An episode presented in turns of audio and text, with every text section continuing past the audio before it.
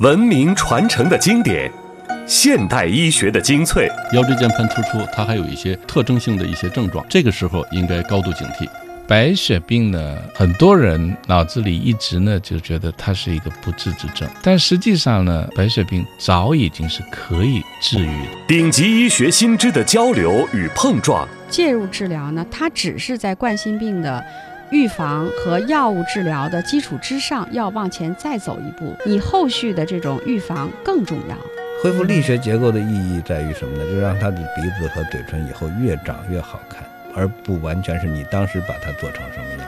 要把新生儿小小的这个心脏的冠状动脉还要给它移动，常常是我们一个很难的难题。名家养生之道的荟萃与解析，关于中医养生的一些核心问题。首先一点，我觉得就是要顺应四时，天地自然的变化，这是中医养生的一个基本原则。人呢，活着就是个气和血，气为血帅，血为气母。健康宝典。生命要义，中华养生与您共享健康人生。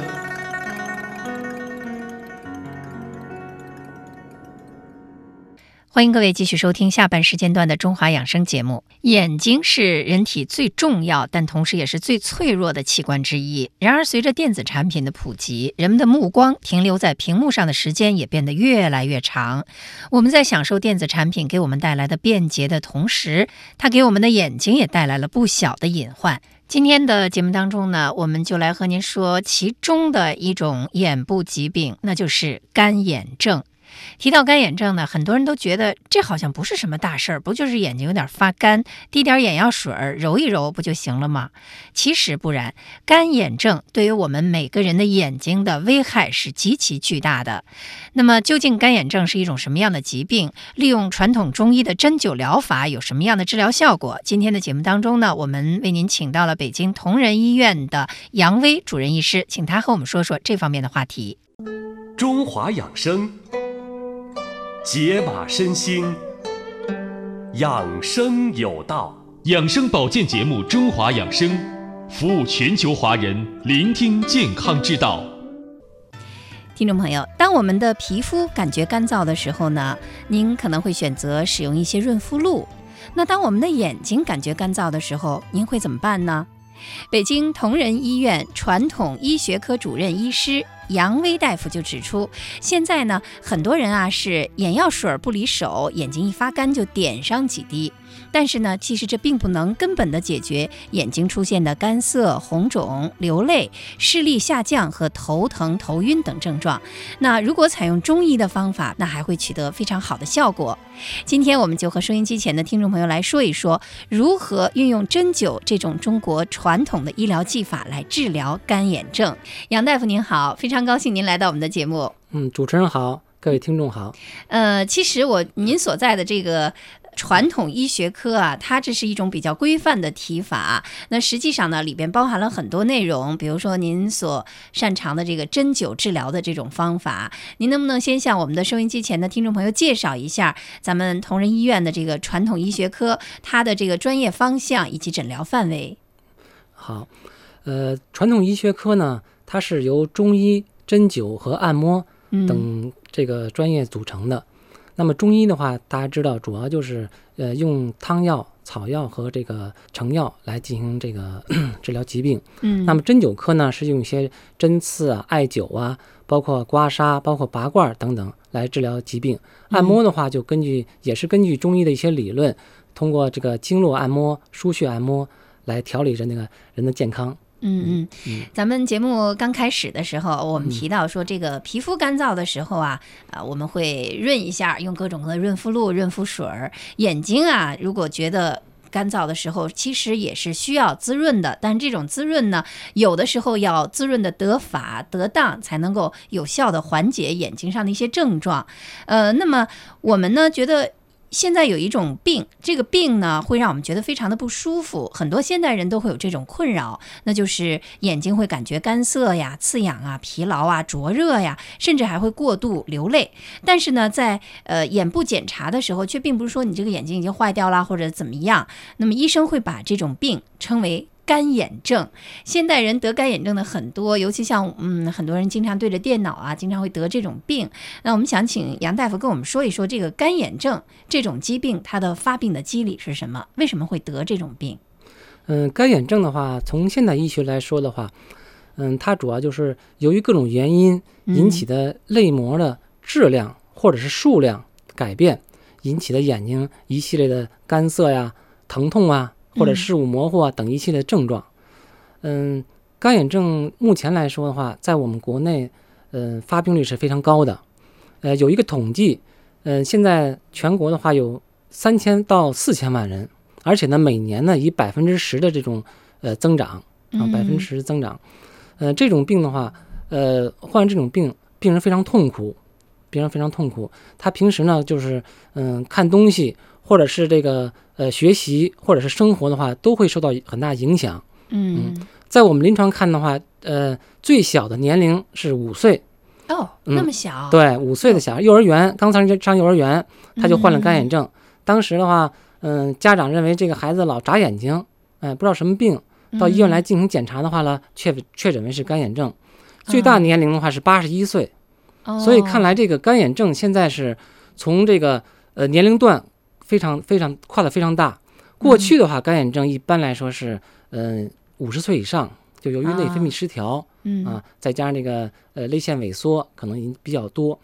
现在的话，二三十岁的年轻人比较多。嗯这主要考虑还是用眼过度，哎，视疲劳以后引起的。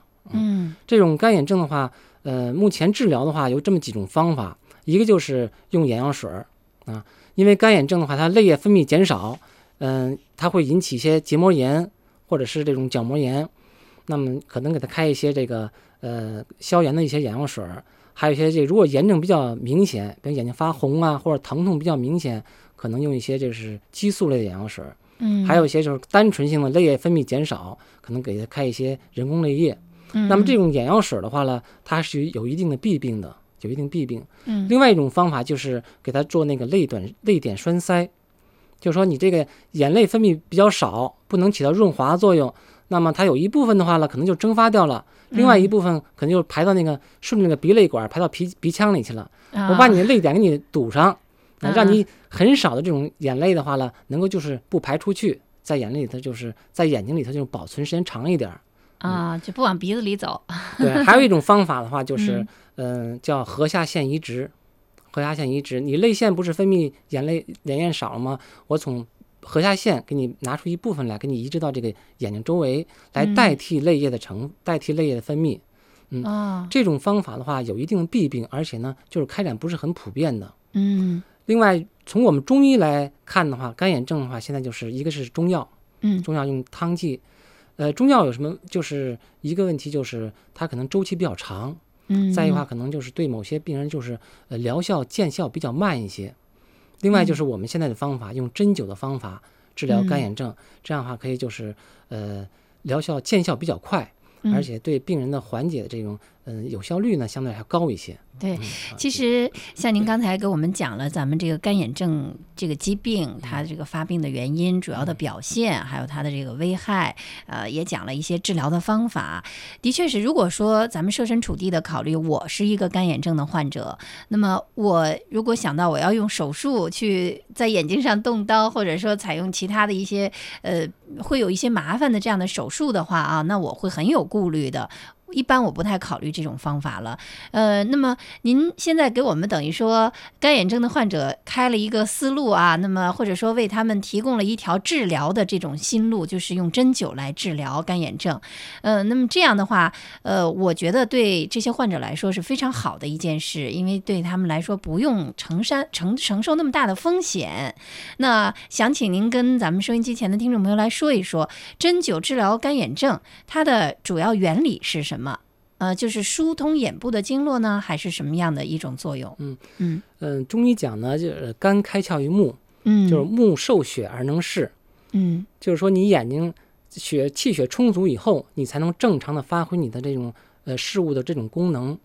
那么你的肝脏呢，就是气血不足，那眼睛的周围的这种血液循环也就是要减弱一些，那么它就是对待这种呃事物的这种功能的话，也就是要是发挥不出它这种正常的功能来。嗯但是呢，又说是，呃，五脏六腑之精气皆上于主于目，就是呃保持一个正正常的良好的一个视力状态的话，与我们全身的五脏六腑都有密切关系的。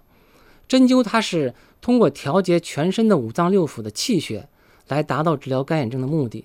啊，等于说全身进行调理。对，那您这个嗯下针的位置，就是不光是在眼睛周围的一些相关的穴位上下针，那么全身其他的一些您认为有需要的地方都要去呃来施针，是吗？对针灸取穴的原则呢，一个是嗯近端取穴，就是在我这个疾病的局部进行针刺；嗯另外一个原则就是远端取穴，通过你的这个疾病所涉及的脏腑、所所涉及的经络，在远端进行配穴。另外一个取穴原则就是特殊取穴，就是对症的。比方说，我眼睛现在这个泪液分泌减少，我在这个身上找一个特定的能够促进它泪液分泌比较好的一个穴位。那么这嗯三点，如果你能掌握好的话，它这个对疗干眼症的话，效果就能够反映出来。不健康的用眼习惯让很多人患上了干眼症，眼睛干涩有异物感，恨不得把眼睛泡进眼药水里。这是干眼症患者的直观感受。谁能让我哭一哭？谁能让我畅快的流泪？而神奇的中医的银针就能把您扎哭。其实这是眼科的特色治疗——针灸治疗干眼症。随着空气污染的加重，人们生活节奏的加快，电子产品的应用日益增多，干眼症的病人呈现增长趋势。专家提示，不要掉以轻心，对于干眼症要尽早医治。中医治疗干眼症有哪些需要注意的问题？北京同仁医院杨威主任医师正在为您解析，欢迎各位继续收听。嗯，那您给我们介绍一下，在眼睛上一般都取哪些穴位？呃，在身上有没有可能这个穴位取到脚上？这是我们在治疗干眼症的时候，嗯，有个主穴就是睛明穴。啊睛明，我们做眼保操的那个睛明穴，对，睛明啊穴在内眼角，内眼角上方大概有两到三分这个位置。我们一般取穴的话，这是作为一个主穴。这个穴扎上以后，病人感到有些病人反映，哎，我这个眼泪马上就出来了，特别啊舒服。特别舒服，这是作嗯为主穴。其他配穴的话，在眼睛周围可能我们配上个三四个穴，包括像太阳穴啊、攒竹啊，还有四白穴，嗯，嗯四白穴，再加上风池穴，这是在头面部的取穴，主要取这么多穴。嗯另外呢，我们在呃四肢给它要配穴，四肢穴，呃四肢的话，像这个曲池穴、嗯外关穴，还有合谷。嗯，中医讲这个面口合谷收，凡是颜面部的疾病的话，都要取合谷穴。嗯嗯另外，我们要根据他的呃这个干眼症，我们考虑是与肝的这个关系比较密切，与肾脏关系可能比较密切。我们在远端，你像足三里啊，嗯足三里，嗯还有太溪、太冲，太冲就是在脚上的一个穴，哎，真扎到脚上啊了，，在干净的。哎，这几嗯个穴配合了以后，呃，病人感觉就是嗯、眼睛是非常舒服的。嗯啊这样哈嗯，哎，这个真的很神奇。那呃，咱们这个针扎上扎到患者的这个身上，扎到这个穴位上之后，嗯需要停留时间是多长我们一般来说是给它留针是二十到三十分钟，啊？嗯这是一个行针的过程。行针过程。对，嗯，这个过程它的主要目的是什么呢？这个目的是啥？实际就刺激它这个局部的这种，呃，从中医角度讲，就是刺激它这个经络，让经络嗯使它经络通，嗯啊，使它嗯经络通，通了以后，它才能够就是正更好的运行气血，呃，更好嗯运行气血。呃，当然有些病人的话，呃，慢性病、长期的一些慢性病，我们可能留针时间还要稍微长一些，啊哎，，因它这种精气的激发呀，可能要慢一些。嗯哎，一些如果这个病人时间呃患病时间比较短，我们可能留针的时间相对来说要短一些。那干眼症的治疗是不是也是越早越好？不要说呃这种情况自己就忍着撑着很长时间以后才去就诊。呃，对，呃，嗯我们在临床看到有些病人可能刚开始眼睛不舒服，有一个嗯星期或者半个月，他来治疗，治疗的话效果非常好。嗯，一般我们治疗不到一个疗程，我们一般一个嗯疗程十次左右，呃，不到一个疗程扎上五次左右，他就感觉就基本上没有什么症状了，基本没什么症状。啊但是有些人的话，可能已经是呃两三年甚至四五年的，那么效果就要慢一些。那您像这个小孩子，就比如说您刚才提到的，您这个五岁的小患者，嗯他这么小的年龄，能坐那儿老老实实的让您给他扎针吗？嗯，小孩当然开始我们还要给他做工作呀，啊当然还要做工作。但是有些穴位比较敏感的穴位，我们经常就不扎了。啊尽量不扎，扎一些不是太敏感的，而且因为我们这个嗯针灸治疗干眼症不是单纯的针刺，还要配合其他的方法。嗯一般来说，我们认为啊，小孩扎针的话，比大人可能还容易接受。啊，这样啊，对，因为小孩他是刚开始他比较恐惧，他认为扎针很疼。实际上，小孩全身的神经系统啊发育还不是很健全，所以他这个啊末梢神经的话不是非常不是那么很敏感的。没那么疼。啊，对，实他实际没那么疼，所以我们嗯那儿很多小孩就是，尤其包括治疗小孩近视眼的一些一些一些啊孩子，嗯六七岁的孩子啊，他都能够接受。刚开始扎第一次扎，他可能非常恐惧，但是扎完以后他觉得还可以，哎，下回他嗯很高兴就来了，就。您前面刚才也提到，就是说在这个呃，比如说这个睛明穴，睛明穴这个地方，嗯那么针一下去，马上就流眼泪，就会觉得很湿润了，就有眼泪的这个感觉了，不是疼出来的吧？呃，他还不是疼出来。我们嗯扎上针以后的话，别人有一种酸胀感觉，它有时候这种感觉针感呢，能就是说整个眼球都有一种胀的感觉啊、啊、有这种感觉就特效果特别好。啊、呃，效果特别好。当然，有些可能比较敏感的话，认为是稍微很疼。有些病人的话，他就说我以前我怎么刺激眼球，他都没有没有不没有流泪的感觉，不流泪都不流泪。啊哎，但是你扎上去的话呢，哎，他就感觉有有眼泪了。哦，嗯这个等于效果是非常明显的哈。对对，嗯嗯，那在这个行针的过程中，您还要再去捻一捻吗？我们经常看到这个要捻一下。我们捻一下，一般就是说有时候呃病人要少的时候哈，我们可能十分钟捻捻一次，十分钟嗯不用太不用太频繁捻。哎，呃，再就是如果病人多的话呢，我们可能就顾不上，二十分嗯钟以后再给他起针，起针的时候我们再给他捻一捻。啊，起针再给捻一捻。会不会在扎的过程中啊，呃，在这样深啊、浅啊，会不会再这样动一动这根针？嗯还是扎了这个位置就不再呃这深度不再调节了？我们进针的时候要给它进行就是调整，进行提插捻转。中医讲所谓提插捻转，就是找针感。嗯呃，针感的话就是一种酸麻胀重，在穴位这个部位有酸麻胀重，或者是有一种传导的感觉，能够向远端传导。你像我们有时候去和呃风池穴，嗯，咱们知道风池池穴在这个呃这个这个脖子，哎，对，呃脖子后面那块我们进针以后，我们给它进行捻转，病人感觉有的感比较敏感的病人的话，他感觉是嗯针感的这种酸胀感觉能够传到眼睛上，眼睛部位，啊，这样这样效果就特别好，效果特别好。给他进行提插捻转，有针感了以后，我们就给他留针。嗯，那呃，咱们就是针灸治疗干眼症这个疾病，有没有什么禁忌症？有哪些人？有没有这样的一些人，他不能够用针灸这种方法？呃，一个就是太敏感的，太敏感了太敏感啊，就是有些人你刚一扎上以后，他就他就根本是接受不了。啊，就完了。哎哎，这样的话，但是我们可以什么不用针刺，我们用别的方法给他治进行治疗。还有一个啊就是他局部就是眼睛的呃就是角膜炎或者结膜炎非常厉害。当当然这种非常厉害的时候，我们在像睛明穴我们就不给他取了，但是其他部位的穴位还是可取的，还是可以取的。一般来说是没有太多的禁忌的。啊，也就是说，在这个取穴上，还有一些手法上会注意一点，其他的方面不用太担心啊啊，。对对，嗯嗯那咱们很多的听众，还有一些患者，他会比较关注一个问题，就是说这个针呢，它的这个呃，是我自己来选用这一套针呢，还是呃消毒啊、消毒过的针来使用？他会比较关注这个消毒问题，有没有可能会感染呢？我们现在都是用一次性的啊啊，每个人都是用一次性的，嗯，就是用用一次性以后，马上就给它进行销毁，再不再不重不复重复使用不重复使啊用，嗯，非非常安全，非常安全。哎呦，那我以前光知道咱们这个输液呀、打针的这种针，它会有一次性的，现在咱们针灸的针也是一次性的。其实的话，针灸的话，它嗯本身针刺它有一种消炎的作用。呃，我们在临床这么多年看了，过去这个一次性针的话，也是这几年我们才开始用，嗯过去都是反复消毒的，用完一次以后，完进行去消毒，跟手术器械一块儿消毒，嗯，也是非常安全的。在我们在临床几十年看来的话，没有一例就是由于针刺来进行感染的。嗯，但是现在的话呢，那么人们要求比较高的话，我们也认为还是用一次性的比较保险一些，所以现在都是用一次性的。嗯，非常安全。所以在安全性方面上，这这个方面，我们的听众完全不用担心啊。对对啊，那么咱们这个针灸来治疗干眼症，它的最短的周期，您那个手底下的病人最快有多短就能好的？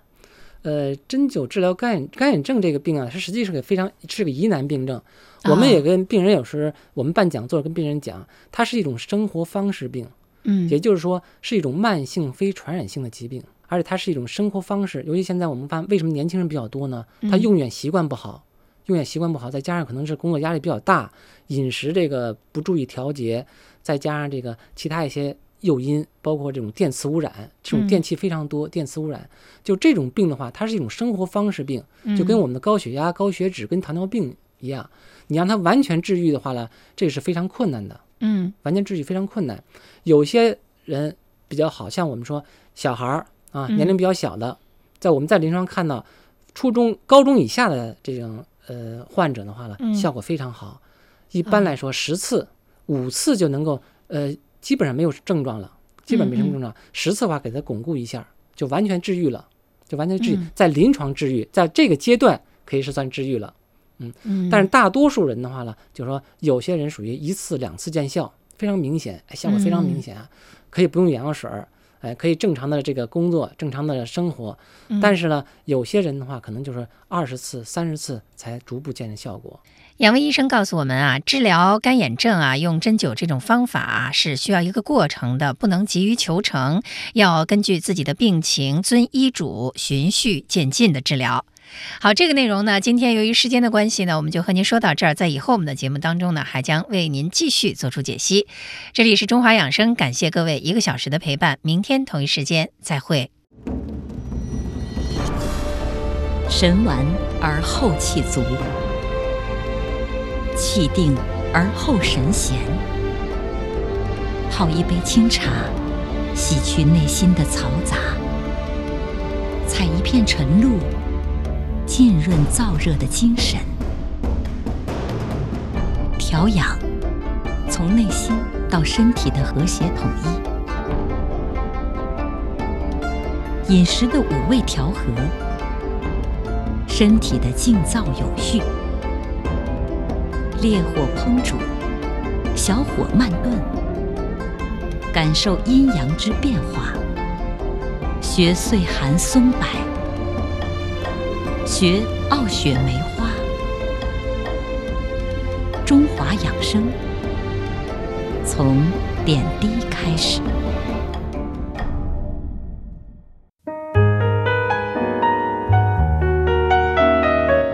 养德、养心、养性。一个注重养生的人，首先应该是养德、修德，应该有仁爱之心。人呢，活着就是个气和血，气为血帅，血为气母。我们常说一句话，就外科医生的经验，实际上是很多病人的付出才得到。我们就相当于要打仗了，一定有侦察兵做检查，实际上非常重要，就得出一个正确的诊断。我的动力就是来自于我的病人，我看到我的病人好了，觉得我做了非常好的工作。如果病人不好，我也会很受打击。所以呢，我经常说，我们是要跟上帝掰手腕。中华养生每天一小时，为您带去贴身的健康关爱。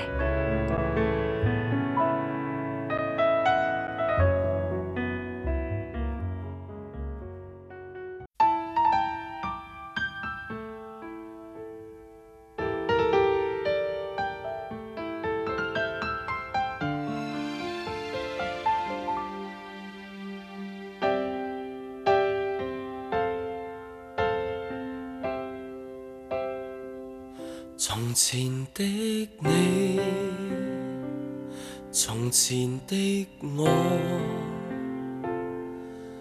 不知道等什麼，也不需要輔助。迷茫的你，彷徨的我，伸出兩手。重燃沉寂愛火，可會坎坷？是你的知心多麼仔細，你為我暫停低。想不到令笑意也回歸，即使失蓋過了爱情，这个世界不可估计。我的身世里布满残泥，自撞于海底。终于天配对了我们，我俩要爱一生一世。如何能珍惜这爱，明净彻底？风雨流逝，亦要共你一起过